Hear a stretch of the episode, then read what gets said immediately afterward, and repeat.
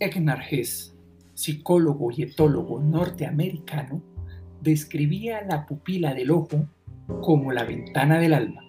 Recientes estudios indican que las pupilas son indicador muy sensible del esfuerzo mental. Por ejemplo, se dilatan notablemente cuando multiplicamos números de dos dígitos. Los datos de las pupilas corresponden exactamente a una experiencia subjetiva. El cálculo de secuencias matemáticas extensas, por ejemplo, producen dilataciones mayores de nuestras pupilas.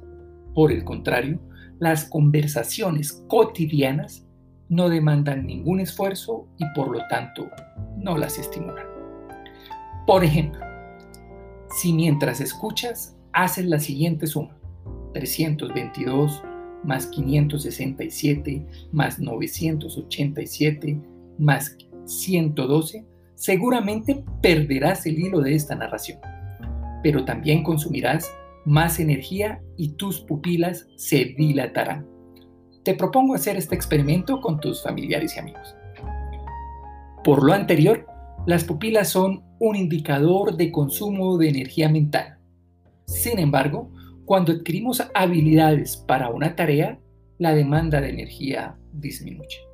Debemos recordar que se requiere esfuerzo para mantener simultáneamente en la memoria varias ideas y por lo tanto invertiremos más energía en ello.